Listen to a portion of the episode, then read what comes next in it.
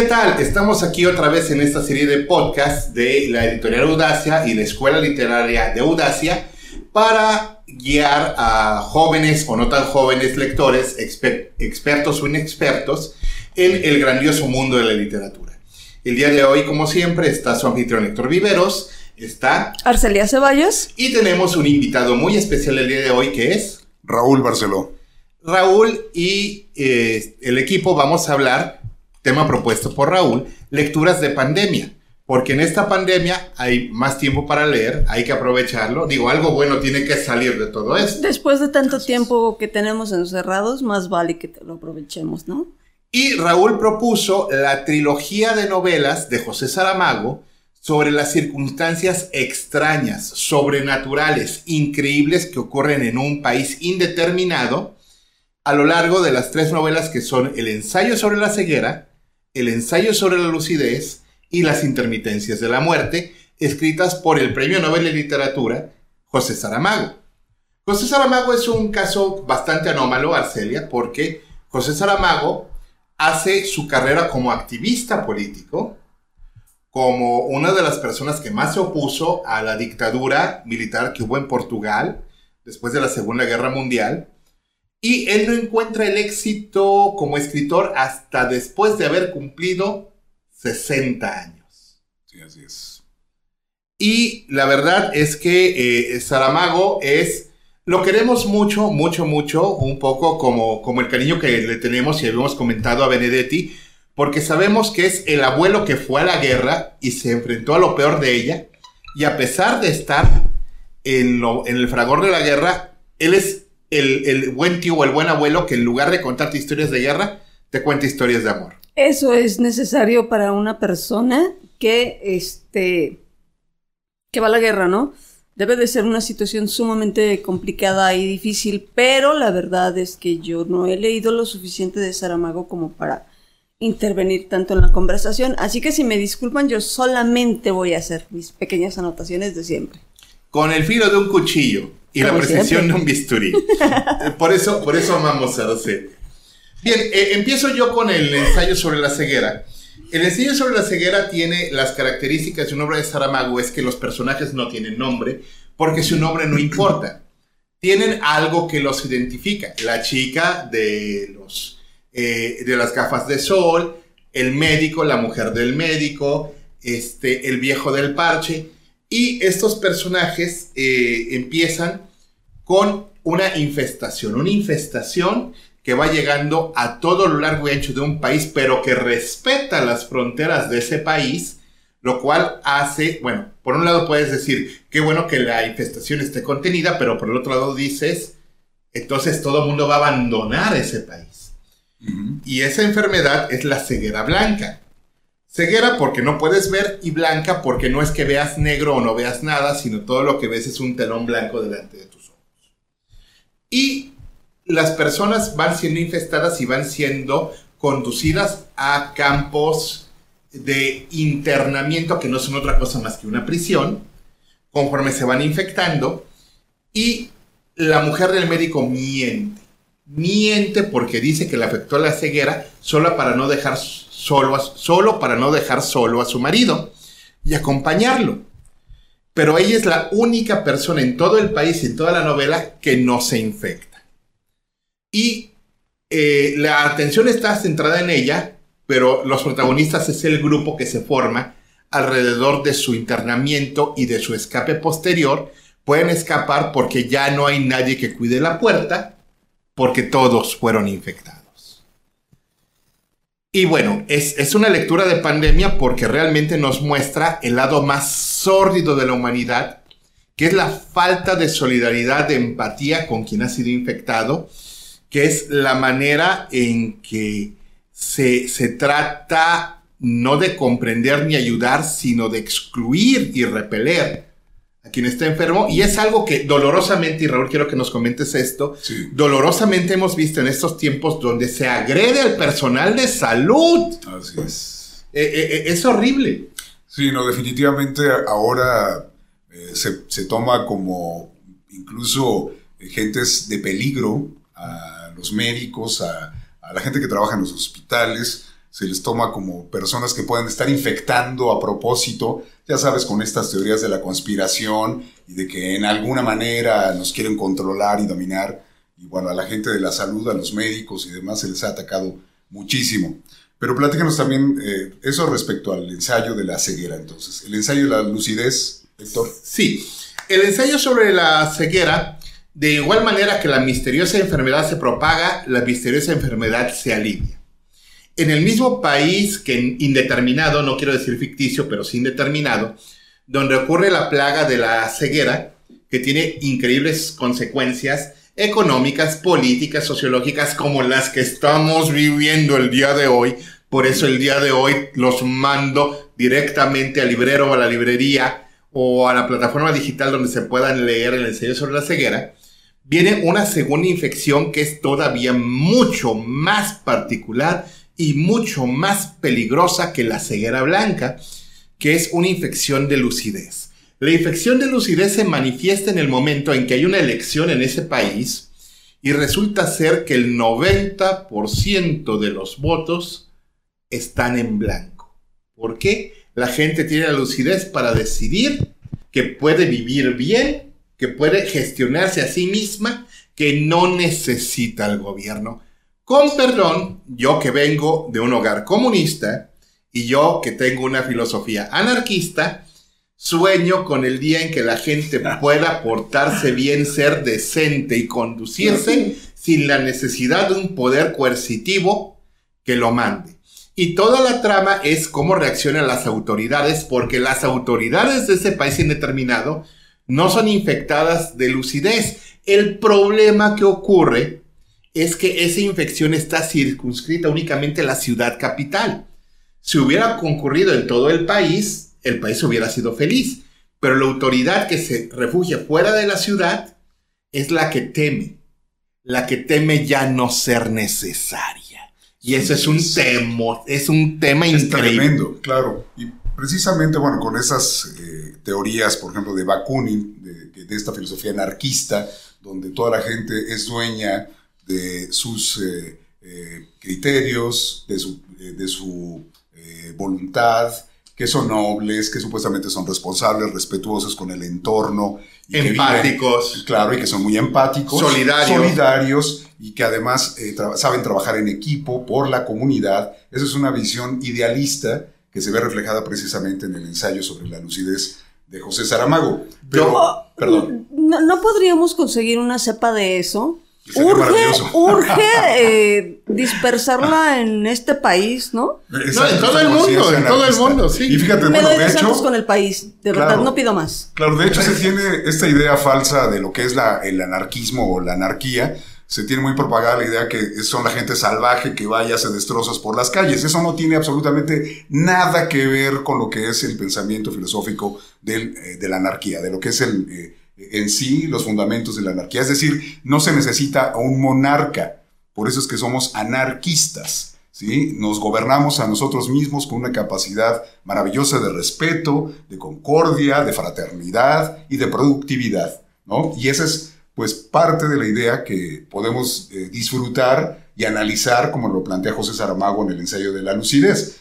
Pero lo que sucede en el ensayo, perdón, en el otro libro que es Las intermitencias de la muerte. Posiblemente, posiblemente las intermitencias de la muerte, Saramago no lo dice con todas sus letras, ocurren en el mismo país ficticio donde ya han ocurrido dos situaciones análogas. Tampoco hay personajes precisos. Tampoco hay personajes precisos porque en el ensayo sobre la lucidez ponen como centro de la infestación de la lucidez a la mujer del médico que no fue infectada por la ceguera. Y ahí, ahí la hacen responsable con consecuencias que no los voy a spoilear. Pero llegando al mismo país ficticio, lo que, la tercera situación fantástica, increíble, circunscrita a las fronteras de un país que es las intermitencias de la muerte, Raúl, ¿qué pasa ahí? Así es, algo maravilloso sucede, que es que la muerte, que además eh, José Saramago nos lo plantea como un personaje, un ser que incluso podemos eh, tratar personalmente, la muerte decide, y así es como empieza la novela de hecho, y, ese día la muerte decidió no salir a trabajar. No trabaja. Entonces, no voy a trabajar, no voy a trabajar, no voy a trabajar, no voy a trabajar. Y bien a gusto, la muerte entonces no trabaja ese día y entonces a partir de ese momento, en este pequeño, es como un principado, algo así, es un, es un país pequeño, nadie muere, nadie muere a partir de ese día. Y, y, esto, pues obviamente trae consigo una serie de problemas tremendos. O sea, en primero, el júbilo de toda la población, se sienten dichosos de que no van a morir, descubren que no, que no pueden morir, pero empieza poco a poco a verse cuál es toda esta problemática que surgirá en un país si nadie muriera. Es algo muy interesante lo que plantea José Saramago en los tres libros, en esta visión grandilocuente de las cosas, digamos, es un poco kafkiano también, en este asunto de exagerar. Saramago es un alumno muy aventajado de Kafka. De Kafka, sí, definitivamente, que es el asunto de exagerar eh, un, un, planteamiento, llevarlo al extremo, para entonces provocar una reflexión profunda, ¿no? Y es lo que hace con, el, con, este, con este libro de Las intermitencias de la muerte, que a partir de que entonces ya nadie muere, imagínate, eh, primero el júbilo, como decíamos, pero después viene la problemática económica porque como nadie está muriendo, por un lado, eh, tienes que seguir manteniendo a los que están moribundos, que eso está terrible, imagínate. Y los moribundos no tienen descanso. No tienen descanso. Entonces, ¿qué es lo que empieza a hacer la gente? Incluso saca, a, bueno, es que lo plantea de una manera mágica José Saramago, la gente se acerca a las fronteras y empieza a ver un, hasta un tráfico ahí. De moribundos exacto, para sacarlos a las fronteras para que puedan para, morir. Para que puedan morir. O sea, imagínate nada más.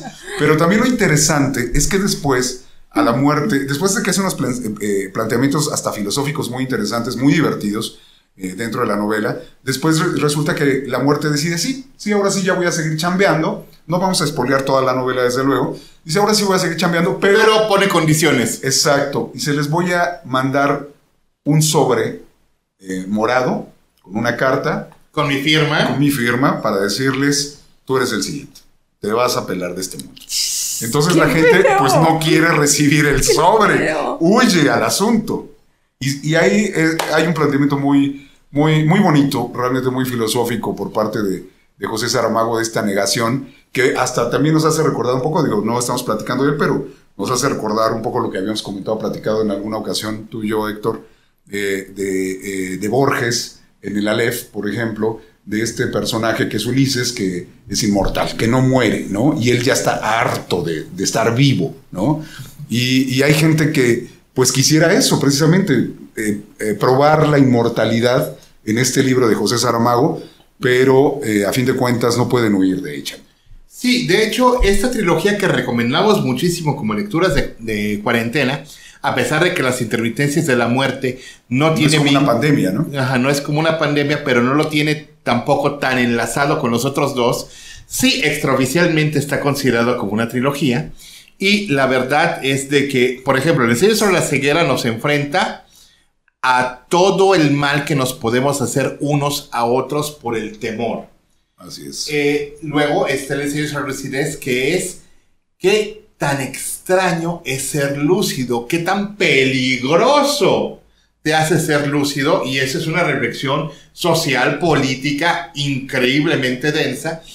Y las intermitencias de la muerte es la pregunta fundamental, ¿de verdad podrías ser inmortal? ¿De verdad estás preparado para lo que sería ser inmortal? Y después te la cambia. Ok, no vas a ser inmortal. ¿De verdad estás listo? Para saber cuándo vas a morir. Uh -huh. Para enfrentarte a saber cuándo va a ocurrir tu... No, no, no, son preguntas fundamentales. Saramago Pero también, perdón, también hay, un, hay una, un aspecto muy hermoso en este libro de las intermitencias de la muerte, que es cuando eh, la muerte se enamora. No, no vamos a decir de quién ni cómo. Ni por qué. Ni por qué, pero el plantear que entonces la muerte llega a enamorarse de uno de estos personajes. Y te da ternura. Sí, mucha ternura, mucha ternura. Y de verdad que es una manera maravillosa como la, como la que cierra Saramago la novela eh, con estos detalles. Sí, la verdad, Saramago es difícil de leer porque no cree en los puntos y aparte. Así es. Saramago... No hay puntos. No hay puntos y tampoco te cambia eh, di directamente de punto de vista ni de personaje al momento de hablar. Su discurso es un hilo de pensamiento ininterrumpido. Fluye, fluye. Exacto. Que a tienes que agarrarle el gusto y tienes que agarrarle el rollo y no es fácil. Eso, eso es verdad. Sin embargo, si le tienen la paciencia a Saramago de seguirlo sin, sin meter las manos, sin meter tu voluntad, simplemente seguir el discurso, te das cuenta que eso tiene una razón de ser. Y la razón de ser es que precisamente no te predispone a, a, delimitar las ideas, así es. Las ideas, sino que las va siguiendo es como si las estirara, ¿no, Héctor? Es, eh, eh, bueno, a mí me da esa sensación de pronto. A mí me da la sensación de ir en un tren sin frenos. Claro, sí, completamente, completamente. No hay párrafos. Eh, bueno, o sea, de hecho hay unas, algunos, se van a encontrar ustedes con algunas páginas que no tienen fin realmente y se sigue, se sigue hablando de ciertos personajes, nombrando ciertas cosas, pero casi parece que es infinito el asunto cuando lo está planteando. Pero es muy disfrutable. Es muy disfrutable. Eh, tienes, tienes que tenerle paciencia y tienes que agarrar el rollo, la verdad. Así es. Pero la verdad, en estos tiempos de pandemia y viendo todo lo bueno que ha surgido de la pandemia, porque sí ha habido momentos de solidaridad, de unión, de, fraternidad, de comprensión y de unidad que, que son muy rescatables, también ha habido oportunidad para el miedo, la agresión, la mezquindad, la propagación de pensamientos de gente, pues la verdad muy enajenada con eh, las teorías de la conspiración, por ejemplo, lo que estábamos comentando hace rato. Lo líquido de las rodillas, la red 5G. Ah, sí, claro, ¿no? Y aparte, ya sabes, estas pistolas que pueden eh, leer. Los termómetros, sí, claro. con la potencia de dos pilas doble A. No, pero dos ya, pilas doble A. Pero ya con eso te están insertando un chip que te va a controlar tu vida, ¿no? porque Bill Gates decidió que lo iba a hacer de esa manera. Eso es con las vacunas. Eso es con ah, las vacunas. Eso es con, las vacunas. Ah, ok, yo no estoy tan actualizado. Sí, sí, no, no, los vectores infrarrojos te, te, te, matan neuronas. Te matan neuronas. Más que las que un buen trago de alcohol. Mira, yo la verdad. yo la verdad tengo un trago en la mano, no lo voy a negar. Este, y. Eh, son lecturas de cuarentena porque nos enfrentan a lo que es la condición humana en situaciones extremas. Y la verdad, Saramago es un maestro. Es un maestro, sobre todo en plantear este rollo de, el pensamiento enajenado o enajenante. O sea, esto que son las epístemes del pensamiento de, un, de un, momento, de una época, ¿no? Cómo la gente puede eh, estandarizarse con una sola idea, por un lado, y también, por ejemplo, hay mucha gente que está tratando de decir que no tengas miedo, que salgas a la calle, que no te cuides, que nada más con que comas bien por las mañanas y tomes tu chocomil y tus cornflakes de Kellogg's, con eso ya estás listo para enfrentarte a cualquier pandemia. Eso también es ignorancia y también se está propagando. Y es eso peligroso. es peligroso, exacto, es muy peligroso también. Muy peligroso. Entonces, eh, estos planteamientos que hace José Saramago son muy similares a la, bueno, la verdad es que son sí, bastante apegados a lo que pasaría cuando la colectividad se suma a una idea, ¿no? Y que la toma como propia. Incluso la, la, discuten y la hablan y la imponen como si fueran, como si a ellos se les hubiera ocurrido, ¿no? Pero no son más que pura propagación de, de memes, realmente, ¿no? Y precisamente por eso recomendamos ampliamente en esta pandemia que se consigan esta trilogía de José Saramago, porque los va a enfrentar con muchas cosas y la verdad, eh, la verdad, por ejemplo, mi señora, mi señora me dijo del ensayo sobre la ceguera, y es un comentario que creo que es muy válido. Qué bueno que lo leí, está buenísimo, pero por gusto no lo volvería a leer. Por, gusto. No, ¿por qué? Porque la conflictuó. Ah, ok. Porque, porque es una lectura dura, es una lectura, no es agradable, no, no, no. no vamos a decir que es agradable, no es agradable. Porque te enfrenta a muchas cosas. Así es. Dentro y fuera de ti y en dimensionar la capacidad del ser humano de hacer daño, de discriminar, de excluir. Y, y, la verdad yo creo que es algo que necesitamos saber como sociedad, como personas. Necesitamos saber qué es lo peor que podemos esperar unos de otros para no cometer. Así es. Y por eso es valiosa esta trilogía de José Saramago. Y también nos hace el planteamiento eh, de la muerte, de la cercanía con la muerte. Y nuestra relación con ella, que lo queramos o no, es muy íntima. Es sumamente. No, lo reconocemos, no lo admitimos, pero... Así es. Yo tengo una relación con la muerte. He estado muerto tres veces. No, qué barbaridad. Bueno, y te ves muy vivo, ¿eh? Es un muchacho muy vivo. Sí, sí. Entonces, eh, este, hay, hay que Demasiado replantearnos vivo. Nuestra, nuestra relación con ella. Ya después en algún otro podcast contaré por qué he estado muerto tres veces, pero el asunto es de que la lectura de estos tres libros es fundamental para replantearnos, sobre todo en tiempos de histeria colectiva, de pandemia y de, y de este, los tiempos difíciles de enfrentarnos a que el mundo que considerábamos seguro, que considerábamos invariable, que considerábamos estable, ya no, ya no existe y nunca más va a volver a existir. Así es, el fenómeno de la colectividad, es lo que estábamos comentando, de cuando se propagan ciertas ideas puede ser un peligro tremendo si no nos detenemos a reflexionar un poco. Y estos libros de José Saramago realmente nos invitan, nos empujan a hacer una reflexión profunda de, de- de estos fenómenos que estamos viendo ahora. Así que muy recomendable. Gracias Héctor y gracias Arce. No, Qué bueno que nos acompañaste, porque además la reflexión que ustedes están haciendo es sumamente importante, fuera de la literatura. ¿no? Creo que es importante. Sale, entonces esto fue este podcast sobre lecturas de pandemia, el primero de muchos, de sus compañeros los letrosos, porque letrosos somos y en el camino andamos. Y nos vemos el próximo podcast. Muchas gracias. Hasta luego. Hasta luego, gracias.